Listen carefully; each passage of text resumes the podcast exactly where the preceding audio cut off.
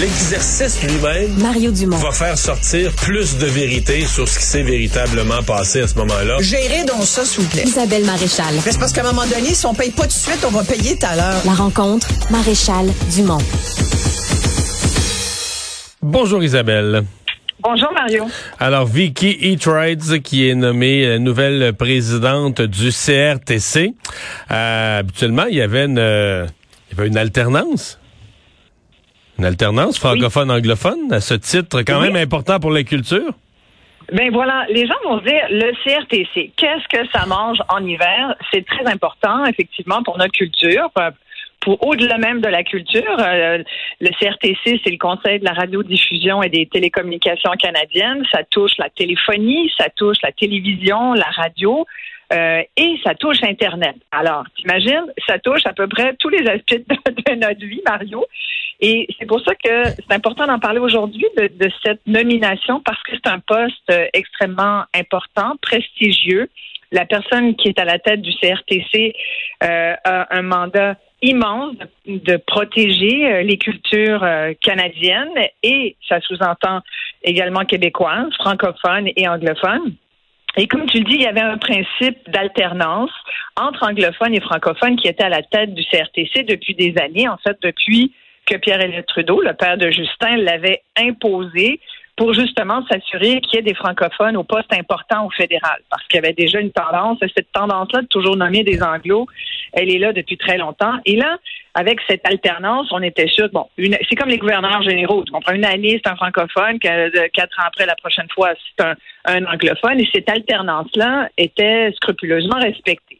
Ce qu'on remarque, pourquoi je t'en parle aujourd'hui, c'est que c'est un autre poste là, qui, une fois de plus, euh, est, est donné à un anglophone. Dans ce cas-ci, effectivement, c'est euh, une avocate, euh, apparemment, de formation originaire d'Ottawa, qui apparemment est bilingue.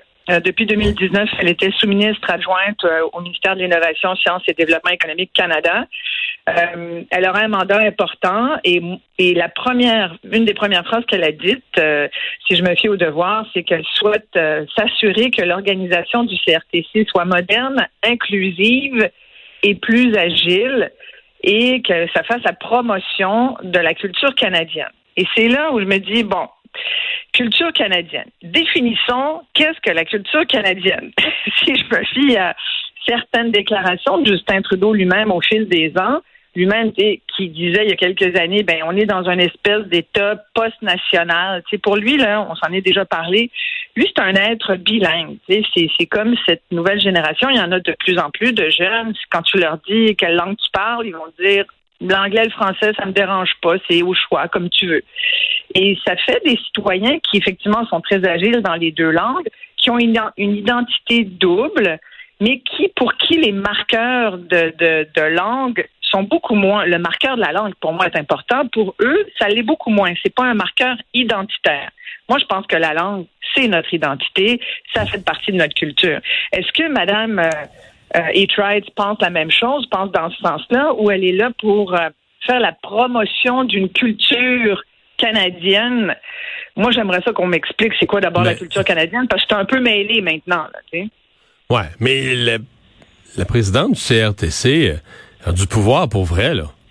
Ah non, mais du gros pouvoir. du gros surtout pouvoir là, Ah non, non, mais pour là, décider moment, des règles du jeu, de, de qui, de qui survit, qui peut mourir dans des médias, la radio, la télé, euh, Complètement. peut avoir un droit de vie de mort sur des médias, peut changer les règles du jeu, peut changer complètement l'industrie. ils l'ont montré au fil des ans et se sont opposés plusieurs fois à certaines tentatives d'entreprises de, de communication, de radiodiffusion pour des, des acquisitions qui n'ont jamais eu lieu. On pourra en parler longuement avec Pierre-Carl Pelado.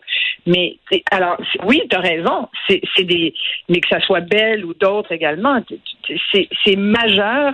Et c'est pas juste majeur euh, au niveau des entreprises, c'est majeur aussi au niveau de, la représentation citoyenne et de la culture qu'on privilégie. Nous, au Québec, on a une culture distincte. Euh, J'espère que Mme Etheridge est, content, est consciente de ça. Euh, alors que dans le reste du Canada, on a plutôt poussé le multiculturalisme à fond là, depuis les années 70. C'est pas mal ça. C'est pas nouveau le multiculturalisme. là. Et ça, ça s'oppose à la notion très québécoise de nation. Très québécoise, mais en même temps, les autochtones aussi sont là Les Autochtones sont comme nous. Là. Leur multiculturalisme, ça les touche pas. Ils, refusent ça pour eux. Ils sont des nations. Alors, c'est comprendre, nation oppose multiculturalisme. Là, je dis pas là, que ça s'oppose à la diversité. Moi, je suis pour la diversité aussi. Je suis immigrante. Je suis même pas née ici. Alors, je pense que tout le monde a le droit d'être représenté euh, au pays, mais il faut faire attention. Il y a aussi des peuples fondateurs. Les francophones en sont. Et ce qu'on voit, puis moi j'en fais de la production euh, audiovisuelle depuis des années, je peux te dire que c'est de plus en plus difficile de survivre dans ce contexte extrêmement compétitif. Avant, c'était juste anglais-français. Là, maintenant, c'est anglais-français, diversité, inclusion. C'est tous les groupes minoritaires, même s'ils sont extrêmement marginaux, qui viennent s'asseoir à la même table et qui ont presque les, qui ont les mêmes prétentions de droit de représentation et de représentativité. Tu comprends? C'est, là, ce qui veut dire, c'est qu'en gros, là, tu as la même tarte, mais au lieu d'être deux ou trois, en incluant mais là, tu es comme plein de monde. Et il n'y a pas forcément d'argent. Pourquoi? Parce que là, on en arrive aux GAFAM, c'est-à-dire les, les, les, tous les, les, gros joueurs sur Internet, qui sont pas des joueurs canadiens, mais qui sont des joueurs internationaux américains, hein, qu'on pense à, à Netflix, qu'on pense à... à mais encore là, le CRTC peut être, être interpellé, est interpellé et pourrait, dans une éventuelle nouvelle loi, être interpellé davantage pour tout ça. Là.